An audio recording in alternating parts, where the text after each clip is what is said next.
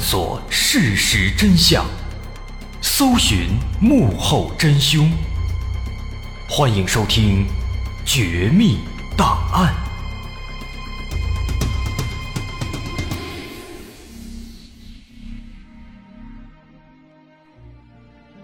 还原事实，探索真相。欢迎关注今天的《绝密档案》，我是大碗。今天我们要讲的故事发生在南美洲的哥伦比亚。哥伦比亚这是一个相对落后的国家了，这个地方人们失业率极高，贫富差距也非常大，国内的环境一度非常混乱。哥伦比亚的国旗它是由红、黄、蓝三种颜色构成的，而这三种颜色分别代表了这个国家的三种特产，它们分别是古柯、绿宝石。和咖啡，而我们需要关注的是古柯。古柯的叶子经过烘干，进行一系列的化学反应之后，能够生产出一种粉状的物质。这种粉状的物质，它叫做可卡因。在过去，这种植物一直被印第安人当作药品使用，而现在，它却成为了危害民众的毒品，畅销世界各地。这是印第安人不曾想到。也未曾料到的。于是乎，哥伦比亚这个并不怎么发达的国家，忽然就出了名了，成为了世界上最大的可卡因加工国和贩卖国，简直是毒枭的乐园啊！但是在众多的毒枭当中，干的最大、影响最深、被当地人民最爱戴，甚至在他被军方击毙之后。都有大批人上街游行抗议的，要数我们今天的主角，他叫做巴布罗·艾斯科巴。这个大毒枭，他的事业到底做到了多大呢？美国有本杂志，大伙儿都听过，叫《财富》。这个《财富》杂志上有这么一个世界富豪榜。对于那些富豪们来说，能够在这个《财富》杂志的富豪榜上，有自己的一席之地的话，那么说明在这个世界上，你就已经很成功了。至少对于商业人士来说，的确是这样的。不过你可能没听过，曾经还有一位大毒枭上过这个世界富豪榜，甚至还在这上面排得了一个比较靠前的名次。没错，就是我们的主角艾斯科巴。他就被财富评选为全球七大富豪之一。这个大毒枭他的资产有多少呢？据统计，有一百八十亿英镑，约合人民币是一千七百五十一个亿。可以说，这简直就是富得流油啊！但是呢，这话咱还得说回来，这毒品呢，向来都是被大多数人所厌恶和排斥的，包括哥伦比亚，它也是。而且绝大部分国家对于毒品的打击是非常严格的，咱们国家就是如此。按说这毒贩子呢，都是像过街老鼠一样，应该是人人喊打的角色，尤其是这种大毒贩、大毒枭，那绝对是得往死里整啊。可是我们今天说的这位呢，前面咱也说了，他是备受哥伦比亚老百姓的爱戴，这是为什么呢？这其中的故事啊。您还得听我慢慢道来。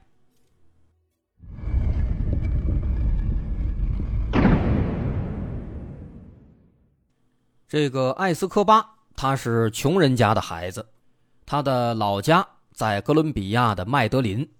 麦德林这个地方呢，在当时有很多的贫民窟，是一个很穷的地方。艾斯科巴的家庭也非常穷。小时候，他经常是食不果腹、衣不蔽体，还经常的被人欺负。也因此，他从小就比别人更加清楚穷人更需要什么，知道底层的人更需要什么。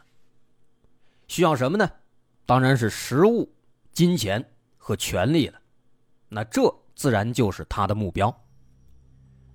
俗话说“三岁看老”，那少年时期的艾斯科巴。他就已经有了明确的目标和追求。在艾斯科巴的童年，哥伦比亚正在经历一个十分混乱、十分黑暗的时期。那个时候的哥伦比亚国内分裂为两大政治势力，分别是保守党和自由党。这两股势力就这么一直对抗，而这种对立催生了一系列的政治暗杀和谋杀活动。那么人民的生活状况，他们的生活环境自然也就不怎么好。那么艾斯科巴他又身处贫民窟，他就是在一个充满着暴力、充满了死亡威胁和恐惧的环境当中慢慢成长的。更为重要的是，这种极端贫困的生活和社会的不公，给了他以深远的影响，他的内心。萌发出了一种充满正义的政治思想，而这种思想也随着他不断的长大而加深。在十三岁那年，他被评选为学校的学生生活委员会主席，主要为穷困的学生筹措交通费用和食物。在这一时期，艾斯科巴学到了反对帝国主义和反对寡头政治的观点，这些思想也影响了他的一生。而渐渐的，他也开始注意到更多的社会的不公，也让他明白了人民生活的不幸来源于贫穷，而大部分可怕的事情往往都是发生在穷人身上。他自己的出身也是穷人，这让他极度的鄙视当时哥伦比亚的社会现状，而他最痛恨的，也自然就是贫困。所以，早在十六岁那年。艾斯科巴就定下了自己的人生目标，他要当一名厉害的土匪，或者说是一名黑帮头目。他有两个偶像，一个是二十年代美国黑手党的领导人阿尔卡彭，再一个就是小说和电影当中的教父。艾斯科巴总在模仿他们，因为他崇拜他们，他认为黑帮比政府要更强大，更有人情味儿。所以说，在艾斯科巴的眼里，建立帮派、积蓄力量，是在政治上对抗这个黑暗社会的最好的方式了。而他也确实在想办法实践。彼时他在一家纺织厂当司机，工作比较轻松，他就每天开着车去墓地里边偷墓碑，然后用喷砂把墓主人的名字抹掉，再转手倒卖出去。后来干得熟练了，胆子也大了。这位倒爷甚至开始倒卖汽车，卖出去之后，再把刚卖给人家的汽车偷偷的偷回来，接着卖。所以渐渐的，他就靠着这些倒买倒卖，攒了不少的积蓄，也给他带来了很多的经验。埃斯科巴认为，要想成为有名的黑帮土匪，必须要一专多能。所以说，他想在所有的犯罪领域都打出名声。于是后来，他卖过假彩票，走私过香烟，做过诈骗、盗窃、敲诈勒索等等等等。在靠着这些手段获取了一笔钱财之后，他又成立了一家以自己的故乡来命名的公司，叫麦德林集团。至此，这算是有了正经营生，能糊口，但也并没有多富裕。很快，这时间就来到了七十年代。这时候，艾斯科巴也二十多岁了，他甚至已经成为了麦德林地区的街头传奇，依靠的正是他过人的头脑和睿智的思考。他的手下有很多小弟，这是因为他的智慧，再一个是因为他的工厂能给这些人带来一碗饭。这也的确是一个很有智慧的人。他不像大多数的地痞流氓那样焦躁易怒，他反而能够展现出非凡的镇定、深思熟虑，甚至是乐观的能力。而彼时的艾斯科巴已经染上了抽大麻的习惯，不过勤于思考的艾斯科巴在吸毒的同时，也发现了一种现象。他发现当时在社会上的瘾君子非常多。而这些吸毒的瘾君子花钱都非常大手大脚，这让他看到了商机。他知道，这些瘾君子对毒品的依赖是非常致命的，人们一旦染上毒瘾，那必然是难以自拔。这就是为什么那些毒贩敢顶着杀头的风险去从事贩毒活动。而毒品对于瘾君子来说，必然是供不应求的，如果不去花钱买。一旦上了瘾，那就没办法缓解。而贩卖毒品的利润之高，在一番调查之后，也超乎艾斯科巴的想象。他更是发现，本地盛产的可卡因，这正是一种一本万利的新式毒品。于是，这让他下定了决心，他要做一个大毒枭。而艾斯科巴的故事，也才刚刚开始。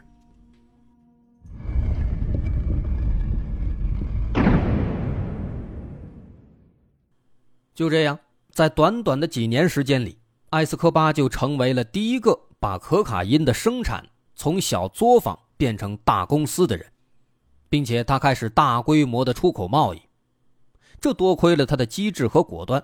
在其他的毒贩只敢单人单干的时候，他已经网罗了大批手下，强强联合，一跃成为了哥伦比亚的毒枭之首。在他的带领之下，毒品生意是越做越大。到了八十年代末期，短短的十年时间，他已经赚了足足三十亿美元。同时，机智的艾斯科巴他还想到了用大量的金钱来贿赂。当时哥伦比亚的警察和政府官员，以此来寻求庇护。据说当时有三分之一的高官都跟艾斯科巴有金钱上的往来，而如此之多的官员占比，也给他撑起了一个巨大的保护伞。有了政府的保护伞，再加上自己本来就是黑帮毒贩，这家伙可好了，黑白通吃，根本没人拦得住的。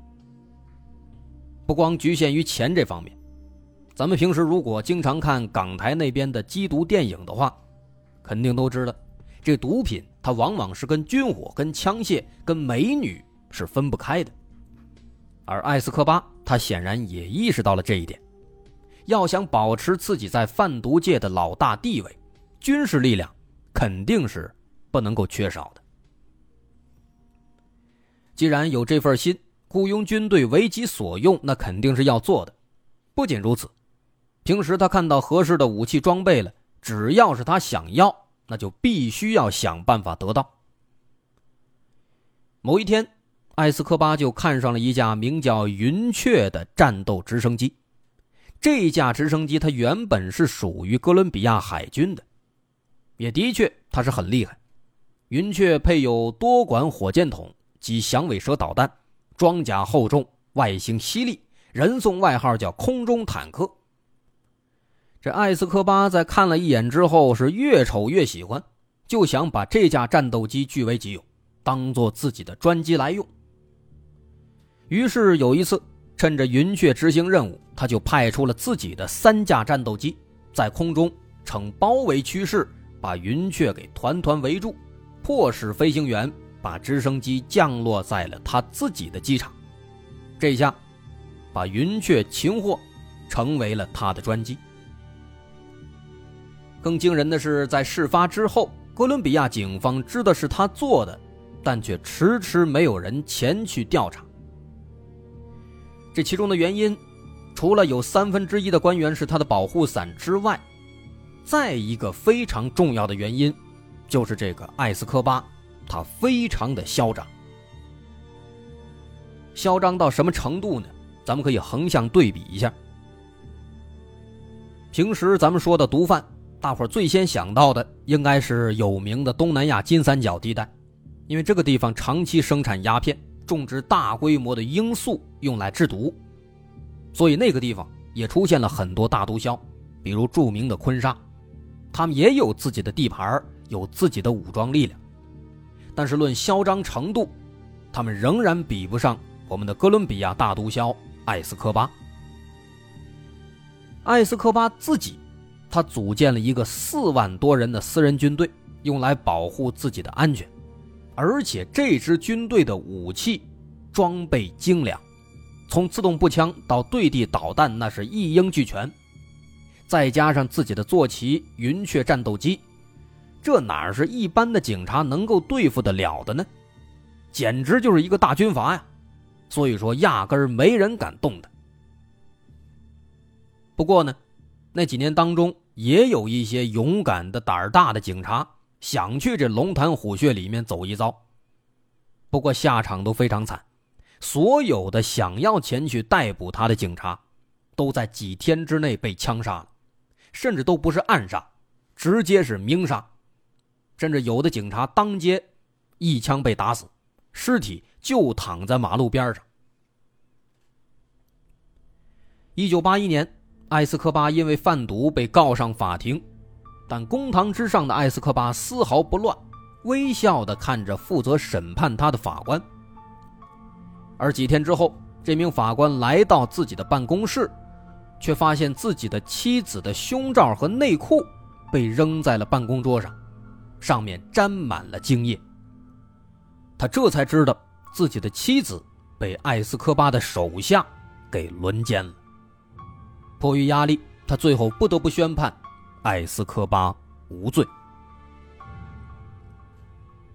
第二年，一九八二年，哥伦比亚的总检察长对埃斯科巴发出了通缉令，想要把这个大毒枭一举逮捕。却没想到，埃斯科巴反过来悬赏一亿美元，要这检察长的项上人头。那最后的结果，可想而知，这名可怜的检察长横尸街头，而且脑袋也没了。一九八七年，埃斯科巴的兄弟奥乔亚不巧被逮捕了，而当时负责审判奥乔亚的审判长在得知他是埃斯科巴的兄弟之后，当场吓傻，直接辞职不干了。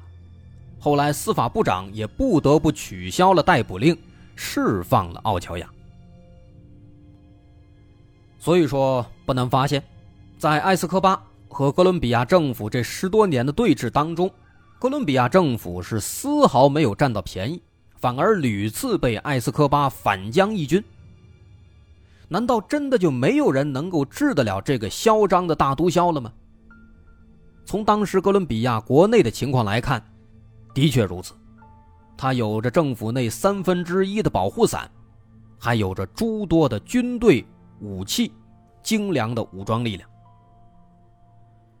不过，我们要说的是。不久之后，政府和艾斯科巴的对峙局面却突然出现了转机，国内的形势开始向政府这边倾斜。那么，当时到底出现了什么样的转机呢？艾斯科巴的结局如何呢？身为大毒枭，就像开头我们说的，他又为什么会被当地人如此的推崇和爱戴呢？我们下集再来详细的说。我是大碗，如果您喜欢，可以关注我的微信公众号，在微信搜索“大碗说故事”，点击关注即可。好，咱们稍后再见。